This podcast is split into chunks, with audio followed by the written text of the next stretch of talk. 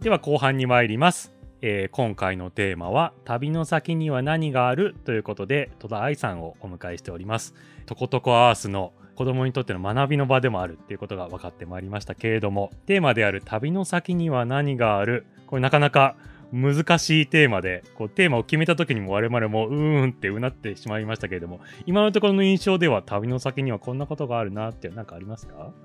そうですね、本当になんか昔だったら旅に行って、あ楽しかったなとか、そこで終わっていったりすることが多かったと思うんですけど、でも今は本当そこで出会った人とつながれるツールとかもたくさんあったりすると思うので、そこで出会ったことが始まりというか、その先一緒に何かを作っていったりとか、一緒に未来を描いたりとかするような関係性ができたらいいなっていうふうに思ったりしていて、そんな人たちが世界中にできてくるっていうのは、それはすごく人と人でつながっていくような世界が広がっていくといいなと思ってます。あめっちゃいいですね。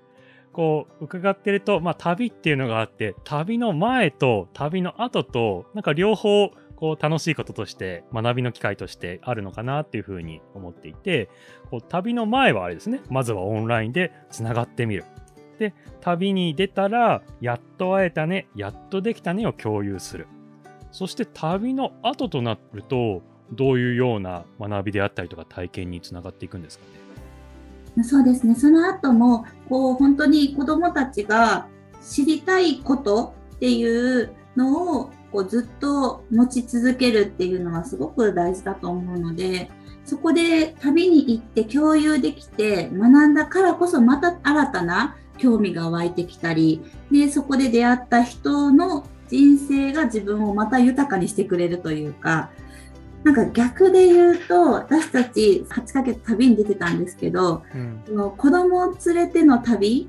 をする前、独身の時は、もう旅先の非日常イエーイみたいなのがもう最高だと思ってたんです。よわかりますわかります。はい。もう本当にいつもと違うことで、いつもと違うご飯を食べてみたいな、それにすごくときめいてたんですけど、まあ、子供たちを連れて8ヶ月も旅をすると、まあ日常なんですよ。うん旅 先で。本当に、まあ、アパートを借りてスーパーに行って、で、自炊をする。で、間公園に行って遊ぶみたいな。本当に公園公園、ちょっと観光地に行って公園公園みたいな生活だったりしたので、こうなんか、非日常であるはずの場所ですごく日常を過ごしてるっていうのがうん面白いなっていうふうに思っていて、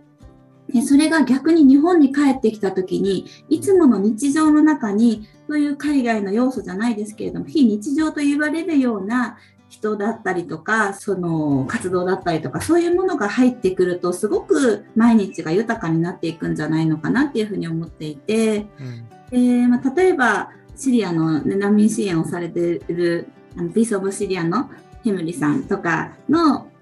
協力とかもさせていただいてるんですけど、うん。まあ、そういう時にあのシリアの難民の子どもたちは私たちの今の人生とは関係ないけれども、うん。その子たちのその喜んでいる様子とかがこう日常に入ってきたりすると私も心がハッピーになるみたいなうんそれでそういうこう日常ずっと旅を続けることは難しいので日常の時間の方が長いんですけどそれで出会った人とか学んだことがどんどん日常の中に入ってくるとそれも含めて自分を作ってくれるようになるんじゃないのかなって思ったりしていてうん。それが旅先だけではない日常だからこそできるこう新しい旅の形というかその相互関係がずっと続いたらまた行きたくなるしみたいな会いたい人が増えるしってすごく豊かになるんじゃないのかなって思ってます。いやーなるほど。めちゃくちゃいいですね。よくあのサードプレイスとか言ったりしますけどね。仕事と家庭ともう一個の場所あるとその人生豊かになるよっていうようなことを言ったりもしますけれども日本にいながらにして旅に行ってたその時の空気感とか人とか学びとかがなんかどっかこう日本にいるのにこう浮かんでくるんですねきっとね。うん僕も旅が好きなんでとってもよくわかるなと思ってそういった部分を人生の中で頭の中で何パーセントか持ってることってすごく豊かですもんね。本当そうですよね。それは多分一つは私がその母親になって動けなくなった中でこうオンラインで出会うからこそ本当にいつもの生活が豊かになっていったっていう経験はすごく大きかったのかなと思います。大ちゃんも旅をしてこう持ち帰るようなその国がまだ続いているような感覚ってあったりしますか？ありますね。あのなんかさっきの第3の場所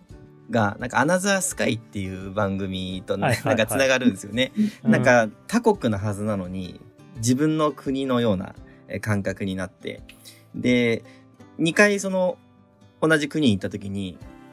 よく来たねって言われなくて、まあ、ただいまに近いような言葉を言われたんですよ。で、それで、お帰りっていう、こう、二人でこう言い合うのがなんかこう、特別な感じがしてきたんですよね。だからなんかこう、自分の国が広がるというか、その国とこっちの国の境目がどんどんこうなくなっていって、こうどんどんこう、つながりができてくるっていうのは、すごい心地いいものが、なんかあったのを思い出しました。そうですよね。とことこアースのビジョンは、生まれた国とか環境とか障害とかライフステージに関係なく子どもたちが未来を描いていけるような競争今共に作っていく社会を作りたいなっていうふうに思っていて、とこうボーダーがなくなってくると思うんですよね。そう本当そうだと思う。ねえそれがだからこそこう一緒に未来を描いていくことが本当旅先で出会った後に日常の中でもこう一緒に描いていけるんじゃないのかなっていうふうにすごく思っていてで一緒に仕事をするとか一緒に何かを始めるとかそれが国も超えて何かいろんなものを超えて生まれてくるのがこれからの子どもたちの時代じゃないかなと思ってます。いや今の理念のところすごい共感しますね。あのちょっと自分のことになっちゃうんですけどドイツ行った時に居酒屋でサバン症候群のピアニストと私出会ったんですよ。はい、でそのピアニストはなんか日本人にかなりこう恨みがあった方なんですね。で最初やっぱりそのなかなかこう日本イコール悪い国だって思ってらっしゃったんですけど飲むにつれてちょっと友達になってきまして、うん、でその方があの本当耳で聞いたらすぐ弾けるんですよサバン症候群の方で。で上を向いて歩こうを弾いてくれてでなんかその後も連絡が取り合ってるんですけどなんかこう、境目がなくなっていくって、国もそうですけど、なんか人と人のこの心みたいなところもなくなっていくんだな、みたいなのを聞いて、やっぱとことこわす、なおさら素敵だなと思います。いいですね。うん。こうぜひ自分の子供とかにも体験してもらいたいなと思うんですけども、ね、どういったプランとかあったりするんですか？どんな学びがあるんですか？一つ、今、あの、まあ、学校さんとしてることと、企業さんとしてることと、個人の方とっていうのであるんですけれども、で学校さんと一緒にさせていただいているのは、スタディツアーみたいな形で、海外の様子とか、NGO の方の活動とかで実際の子どもたちの声っていうのを聞いてもらえるような機会っていうのを届けていて例えば、まあ、普段だったら生きにくいようなフィリピンのスラムの子どもたちと交流をするって多分旅でもなかなか子どもたちにはハードルが高いと思うんですけれども、はい、それがまあ一つオンラインであればリアルにその方の声が聞けたりするので例えばそれに参加した元高校生とかがのスラムの子供たちに、ああいうハッピーって聞いて、オフコースって答えてるのを聞いてすごく驚いたっていうような声をいただいて、もうかわいそうで大変な支援をされる側の子であろうと思っている方が、うん、え、幸せって言ってる、じゃあ自分は幸せなのかなとか、こう外を見ることで自分を帰ってくる、自分のことを考えるような、きっかけになるんじゃないのかなって本当子どもたちの声を聞きながらすごく思っていてそういう機会をあの届けているっていうスタディツアーが一つとであとはその子どもたちが、まあ、探究学習の中でこう何かをしたいとか知りたいって思った先でつなぐっていうことをさせていただいていて、例えばこの前もあの大阪の小学校であの貧困の子どもたちに何かしたい世界の子どもたちを救いたいと思っている子どもがいる。けれども、まあ、そこでそのじゃ募金活動をしたらその子たちのためになるんじゃないかってもう本当に大きな募金箱を作って、うんうん、これ遠足の時に大阪駅とかで置くんだみたいな、うんうん、募金お願いしますって言うつもりだっていうふうにすごく意気込んで言ったんですけど、で今まではそこそれをして、まあ、あのありがとうございますとユニセフとかに届けて感謝状を届くっていうところまでだったのが、まあ、学校でできるのはそこまでだったのがそれを集めたもののを実際に現地側に届けてこれがこの文房具になってるとかこんな風に喜んでる人がいるよっていうところまでをつなぐことができると子どもたちは誰かの大変な誰かのために何かしたいと思って動いたことが実際にこれに変わったんだっていう人の顔が見えて本当に行動したことが何自分の行動がつながるっていうところまでを学ぶことができてでさらにそれって多分今は支援してあげるしか多分思ってないと思うんですけど私もいろんなカンボジアの村の子どもたちとかいろんな方と関わりながらやっぱり得るものって本当にあったりするんですよね。こう物は日本の方がもちろん豊かだったりするんですけどでも冷蔵庫がないから朝お父さんがあの魚を取りに行ってとか、ううんん。で、えーみたいな、それってないイコールかわいそうと思ったのが、え、こんな川泳いでめっちゃいいやんとか、うん。その、本当に竹でできた学校で2階からウォータースライダーでシューって降りてとか、えーい。いいなーみたいな。うん。でもその交流がなかったら支援してあげるかわいそうな子で、その子のために僕は助けてあげたっていうところで終わってるのが、こうえいいな面白そうとかその支援されるだけではない面とかもこう自分の中に入ってくるんじゃないのかなって。そしたら本当えそれ一緒にやりたいになったりとかうんうんうん。そうもうまた次に生まれてくるものがあるんじゃないのかなっていうのを今子どもたちと一緒に1年かけて、まあ、研究じゃないですけどこうどうどんなことがしたくてどうなるんだっていうのをさせていただいたりそんなこともしてますね。なんか、トコトコアースさんの理念の中に競争って言葉あるじゃないですか。うん共に作る。はいなんかあれがかなり、やっぱり、ここのトコトコアースならではのところもあるなと思っていて、なんかこう、矢印の一方通行のものって結構あるんですよね、すでに。ね、こっちから一方的に何かを送るとか、伝えるとか、これはかなりやられているんですけど、やっぱ共に作るってなった時に、そのステージなかなかまだまだこれからで、でそれを作ってらっしゃるのはすごい、まあ、共感をやっぱしますね。うんうん。そうですね。つい大人が与えたくなってしまったり、そうそうそうそう。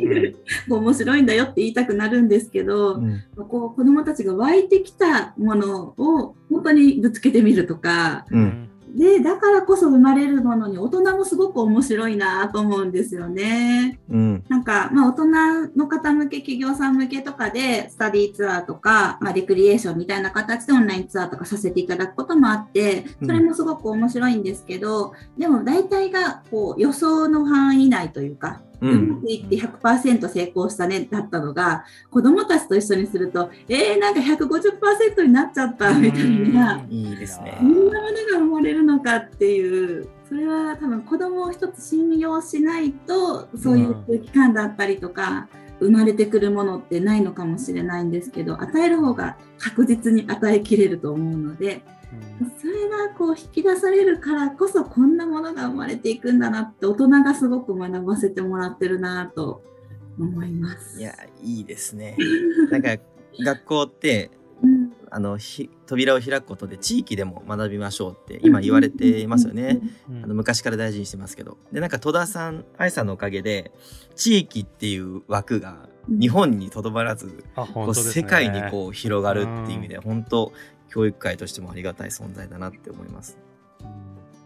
地域が世界に広がるっていいですね。ねえ。だから地域ってどこまでって言った時うに、んうんね、とことこアース的には、え、地球全体みたいな。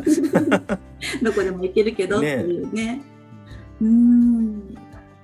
本当そういう視点のね、子供たちが増えると、それこそ学校でもししんどくなってとか、学校に行けないっていうことが、もう全てのダメなことだっていうふうにもし思ってしまったとしても、うん。あ、でもカンボジアがあるかもとか、うん。ニュージーランドにしようかなとか、なんかこう、うん世界を知ってると目の前だけじゃない世界があって、じゃあ自分に合う場所があるかもしれないって、多分そういう時にふっと出てくる子供たちがいるんじゃないのかなって思って、それって選んでいける選択肢が、こう日本にいながら、それこそいつもの教室とかにいながらでもそんな選択肢が増えていくっていうのは、子供たちを作っていくんじゃないのかなと思ってます。いや、それいいですね。なんか、実際にそのエピソードあって、うん前6年生担任してた時に、こう、海外のちょっと貧困地域の子たちとうんうんオンラインでつないで、ここう、どんなものが欲しいのかっていうのをうん英語で質問して、うんで、それでヒアリングした後にそれをじゃあ届けようみたいなのをやっ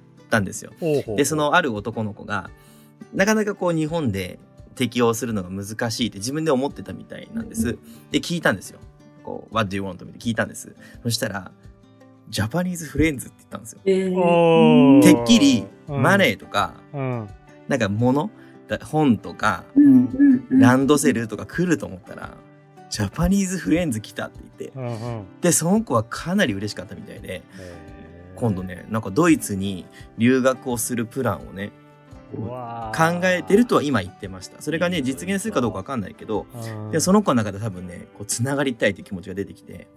きっとその子の居場所になるんじゃないかなって、ちょっとね、思い出しました、今。いいなあいいよね。まさしく。うんね。やっぱりね、海外は怖いと思って、もう密だから怖いっていうところが、そうやってつながれたりとかすると、ね、お友達として求めてくれてるんだって、こう、自分にも役割があるんだも含めてだと思うんですけど、そうすると、こう、知ってみたいと思う、捨ててみたいと思ったりするようなきっかけになりますよね。なんか私のことで少し戻ると、あのそれこそ長男が生まれた時あのダウン症ですよと生まれた3日後とかに言われて、まあ、すごくショックだったんですけど何がショックだったのかなと思うとこう障害っていう未知への不安だったりとかであとはもう普通の幸せって言われるものがなくなってしまうんじゃないのかなっていうもうそれがすごくショックだったんですけどでも本当に旅をしながらいろんな方がいていろんな面白い生き方があって価値観もあってで本当長男がいるからこそ出会えた人もたくさんいてその中で普通の幸せ普通の人生って何だろうってたくさん考えるようになって例えばうちの長男とインドのことをね、その間の普通ってどこみたいな 感じで思ったりするじゃないですか。そうやってこう広げることで、じゃあ私の人生を生きたいなってすごく思えるようになったので、なんかそれを結構込めて子供たちに届けている。いろんな生き方があって、いろんな価値観がある中で自分で選んでいくと自分の人生になるんだよっていうのをこう届けていくことができたらいいなっていうのも本当にこの中で込めてるなと思います。うんなんかタイトルにつながる話でしたね、今ねね。今ちょっとと見えてきましたよね、今。今。素敵。なんかこう、ありがたいことにね、この番組、親御さんであったり、先生であったり、いろんな方が聞いてくださってるんですけど、こう、チャレンジ、どこまでチャレンジさせてあげたらいいのかとか、うん、うん。怖い気持ちとか、いや、でもさせてあげたいなとか、いろんな気持ちってね、当然親だったり先生だったりってあると思うんですよ。まあでも、その先にはきっとあるんだと。ゴールなり、その次があるんだっていう風に、こう、先を思えるような感じになっていったら、きっと一歩踏み込めるだろうし、そのきっかけに、とことこアースさんの取り組みであったり、旅っていうものがあったりするんだなって改めて思いましたね。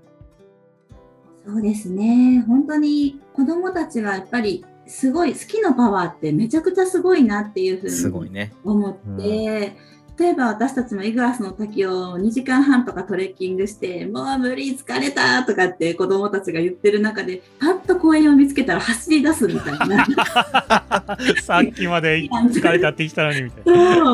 そう。それぐらいこう好き、やりたいっていうと、こそうね。燃える力があるなって本当に思うんですよね。うんそれぐらい子どもたちにとってもこう与えるじゃなくてやりたいとか知りたいっていうところを引き出してあげれたりとかそれを叶えてあげる挑戦するっていうそういうところができるともっと多分自分にも自信があってこう伸びていくというか子どもはその力を持ってるんだなって気づけたのが親としてすごく一番いい時間だったなっていうふうに思って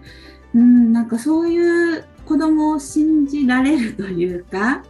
やりたいを引き出して信じてあげるような機会が旅だったら一つできるんじゃないのかなと思ってます。いや、ほんと、子供のパワーすごいっすもんね。すごいよついていけないっすよね。うんすごいですね。そうそうですしね止めなかったやっぱり物がなかったので旅先で、うんおもちゃもない中でどうやって遊ぶのっていうのを作り出していく。もうスーパーでもらってきた段ボールだったりとか、そのホテルにあるものだったりとかで遊びを作り出すっていうのを見ながら、これはこう溢れたものの中では出てこなかったかもしれないけれども、うんで時間もあるけれども物はないっていうところでこう湧いてくるっていうものはすごい子供を育てるなと思いました。うん。ちょっと今の話関連するん。ですけど、あの堀内さんっていう保育士の方がいてその人本当遊びのプロなんですよ。うん。でその方にある保護者の方が今うちの子3歳なんですけどどんな遊び道具を買ってあげたらいいですかって質問したんです堀内さんに、うん。そしたら買ってあげないことですって 言うんですよね。うんだからそのうない状況で子供が作り出すものこそそれが遊びなんですって話をしててなんか今のね世界を旅する中で子供が作ったっていうのは本当いい経験になったんじゃないですかね。そうですね。本当にこう子供の時間、日本にいると忙しいじゃないですか、子供たち。うんうん忙しい忙反省する。ね、だったのが時間はあって暇だから始まるこう湧き上がってくるものというかそういう余白みたいなものがあるのも子どもたちにとってすごくこう自分の中から出すしかないっていう。あれも良かったですね。うん。うん。だからなんか世界一周から帰ってきた次の日からロックダウンで外出れませんみたいな感じの状況だったので、うん。結構周りの友達からはもうすごい変化だよねっていう風に確かに。言われてたんですよね。うん。世界中からのみたいなステイホームっていう。でも結構私たちの中では、まあ、外にもちろん出ていろんな人と出会ってっていう時間もあったんですけどもう家族の中でこう生み出していくような何もないところで時間はある。人も限られている。けれども本当に会いに行くことはできないみたいなそういうところだからこその時間っていうのはすごく慣れていたのでなんかあんまり変わらないよねっていう ああいいね。時間を使うプロになってるわけですね。プロチーム。ずっと家族単位だと思うねみたいな。めちゃくちゃ強くなりましたね。強くなりましたね。うんなんか旅の先に何があるがすごく見えてきた感じがしていて、あの暇の先には何があるも今お話しさしていましたけど 暇があったら生み出せるんだみたいな話にもねどんどんなっていきましたし何かこう挑戦していったりリミット決めないでやってみたらなんか見えてくるっていうようなことって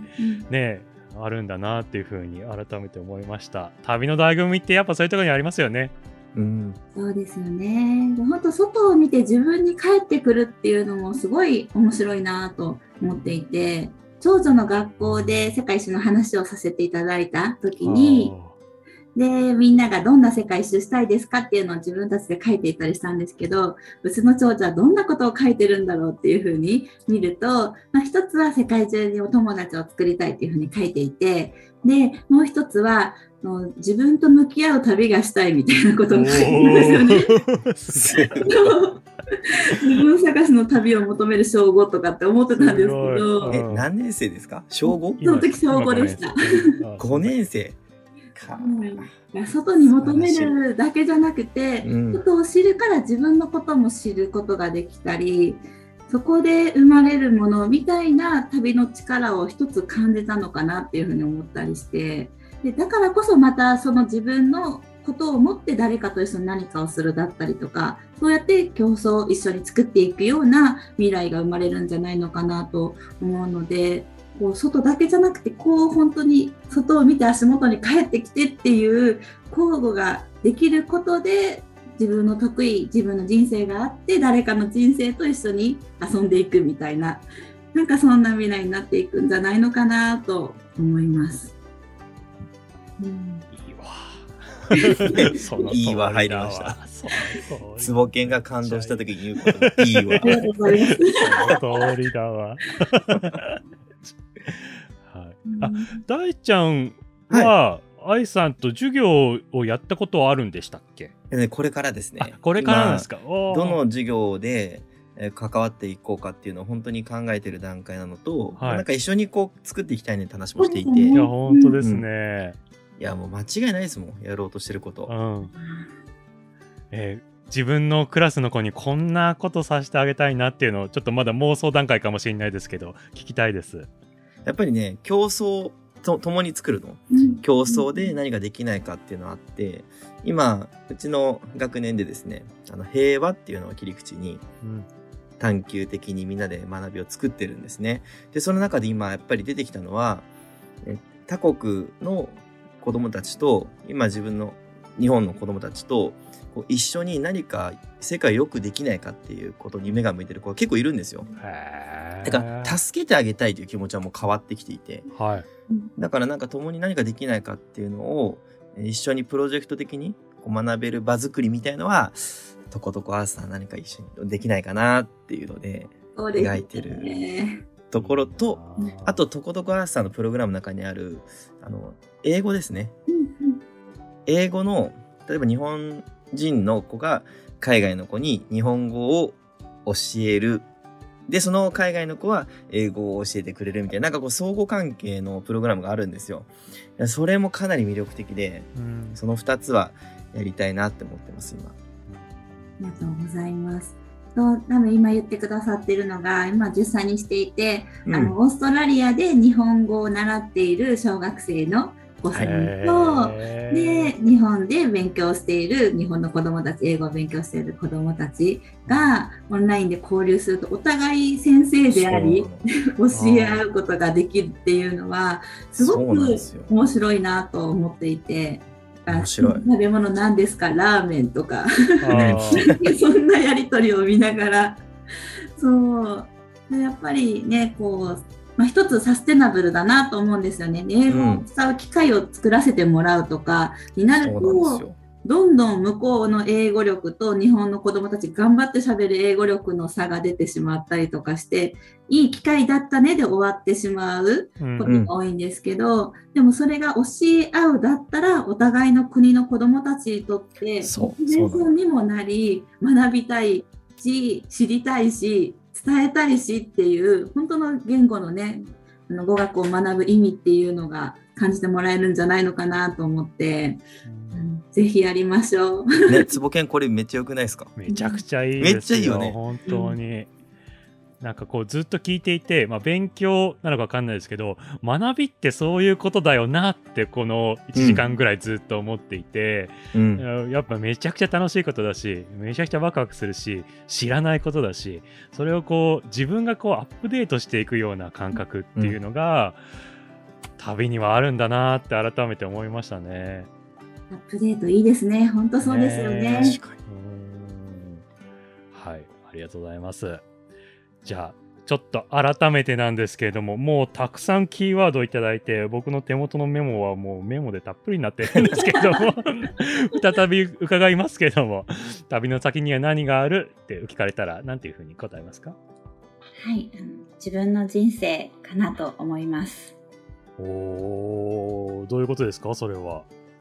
ですね。なんか日本にいると、こう普通はとかみんなはっていう風にこう思って自分のことに向き合う時間ってなかなかなかったりするんですけど、そう外に出ていろんな方に出会うと普通とはっていう風に思って、で、その人の普通とか普通の人の思い描いていることっていうのをこうイメージしてでそうやってイメージできることが広がっていくことでまた自分の中で自分に返ってきてでそうやって自分の人生があってその人の人生があってそれがまたこう一緒に得意なことを持ち寄ってクロスするからこそまた生まれるものがあってっていうそういうそんなクリエイトしていけるようなこう競争一緒に作っていけるような未来がこの旅にはその可能性があるんじゃないのかなってすごく思うのでまずは自分の人生がありそれが新しい人生を作っていくのかなと思います。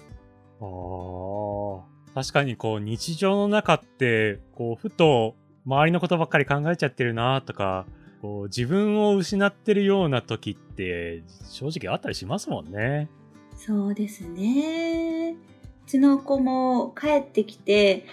なんか自分がなくなっちゃいそうなんだよねみたいなことを言ってる時があってこうみんながいいと思うことがいいことだというところに多分違和感を持って帰ってきたはずなのに、こうそれがいいことだと流されてしまいそうだみたいなその違和感。その違和感を持てるようになったのは多分自分と向き合う時間があったからだと思うんですけど、そうやってこう自分にとっての大事なこととか自分にとってっていう軸を持っているとすごく強くなれるんじゃないのかなと思うのでそれを作る力が旅にはありでも旅は本当に一つのツールでしかなくて私たちも世界一周ってもう人生をかけた大きな夢だと思ってたんですが実際に行ってみると本当ただの一ツールであってで、そこで得たものをこれからどう自分に活かしていくのか、どう人生を作っていくのかっていう通過点なので、その未来を作っていくための旅なんだなっていうふうに思います。へでもお子さん3人ともほんと小さい時からそんなビッグな旅をしてたら、旅大好きな大人に育ちそうですね。そうですね。まあ、旅が好きになってくれたら親的には嬉しいんですけど、でもそういう便利な手段を持っているっていうのは、なんか一つ本人たちにとっても、こう、強みになれるのかなと思います。はい、ありがとうございます。最高。いいいいね。最高です。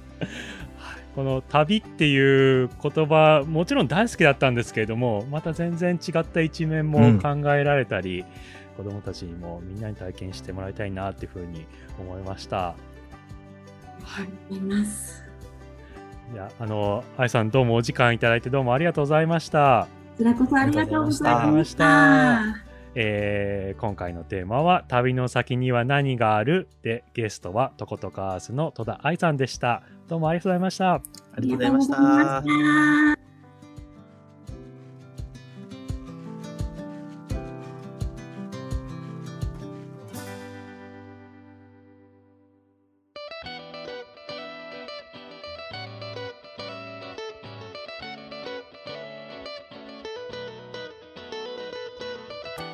それではエンディングです。いやー、愛さんのこう旅というワードすらもちょっとガラッとイメージが変わるようなお話、大ちゃんいかがでしたか？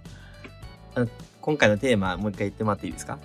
えー、旅の先には何がある？です。僕見えちゃいました、ね、あ見えちゃった。おすごいすごい。旅の先にあるのは、うん、あなたですっていう。あなた。ミーこうミーですね これ戸田さんからまあいろいろお話伺って、うん、かなりこう旅っていう捉えが解釈がこう変わってきました僕の中で。なんか誰かに会いに行くしで何かに出会うし発見もあるんだけど一番発見があるのは結局あな私自身というか、うん、でそこで新しい自分が見えたり素敵なところが見えたりして、うん、なんかこう自分がより好きになってこう帰ってくるみたいのをなんか今こう思い出してきたんですよ。うん、だからやっぱり旅っていうのはすごくいいもんだなってこう改めて思えた1時間でした。本当ですね。ね、坪健どうですか？あ、やっぱその世界一周の話聞いてて、まあ子供たちが成長するとかっていうのも、まあ、よ,、よくわかるんですけど、うん、ご主人もものすごい成長してるっていうのが いや旅ってそうだよなって改めて思って、うん、その自分、ミーっていう意味で言うと、きっと仕事が忙しくって、うん、まあそんなのママの仕事でしょっていうのもきっとご主人のミーだったでしょうし、うん、いやでもここは自分がやるしかないんだって言って当時小学校3年生の娘さんと乗り越えていくっていうのもきっとそのご主人のミーだったでしょうしなんかこういろんな自分を発見できるのが旅なんだなって大ちゃんの話を聞いてたの改めて思いましたね。なんか旅っていう枠ではかなり小さい旅だったんですけど、うん、先月うちの学年の子どもたちがあの水害について学んでいたんですね。で水害を学んでる中でこのある子どもが「ちょっと先生見に行きたいよ」と。でその水害の対策をよくやってたりとか実際にそれをに工夫したり努力してる人に話を聞きに行きたいよって言ってきたわけですよ。すでそれやっぱり子供の何々したいという気持ちっていうのは大事にしたいし、うん、そのパワーっていうのは私も知ってたのでじゃあそこで一緒に電話しようと。うん、でもう本当その日のうちにもうその子供とま電話をしてで見に行けますかって言ったら OK になったんです。でそれが先週実際にみんなでこう荒川に行きまして。でその資料館に行ったりとか荒川で水門があるんですけどそれをこう見たりとかしてた時のなんかこのあ学びだなというか子供が自分でこうやりたいと思ってやったことっていうのは本当に学びだしこういうのを大事にしてあげたいなっていうのをねこう思ったっていう旅ではありますなっていう感じ。うん。うん。本当に人をこうんう強くしていきますよね、知識だけじゃないですもんね。体験として。そうなんですよ。だから学校は本当旅っていうのをもう一回改めてねこう考えなきゃいけないなっていうのも思った回でした。うん僕はですねこう愛さんの言葉一つ一つ、うわそうそうすごいなと思いつつ、あともう一つ自分の二十歳の時にしたチュニジアの旅をはいはいはい。ポツポツと思い出していて、うんあの思い起こすとね当時イラク戦争真っ只中だったんですよ。でそんな時にねイスラム教圏に行くなんて、えーダメだってお父さんお母さんと言われたわけですよ。はいでも僕はなんかわかんないですけどどうしたってサハラ砂漠がこの世に存在してるってことを自分の目で見たかったんですよね。どうやらあるらしいと。いやでも見たことないと。写真集でしか見たことないけど、本当にそんな広大な砂漠があるのかっていうふうに思って、いやどうしても見に行きたいんだと。で鳥取砂丘でいいじゃないって言われたんですけど いや鳥取砂丘じゃないんだとサハラ砂漠を見に行きたいんだっていうふうに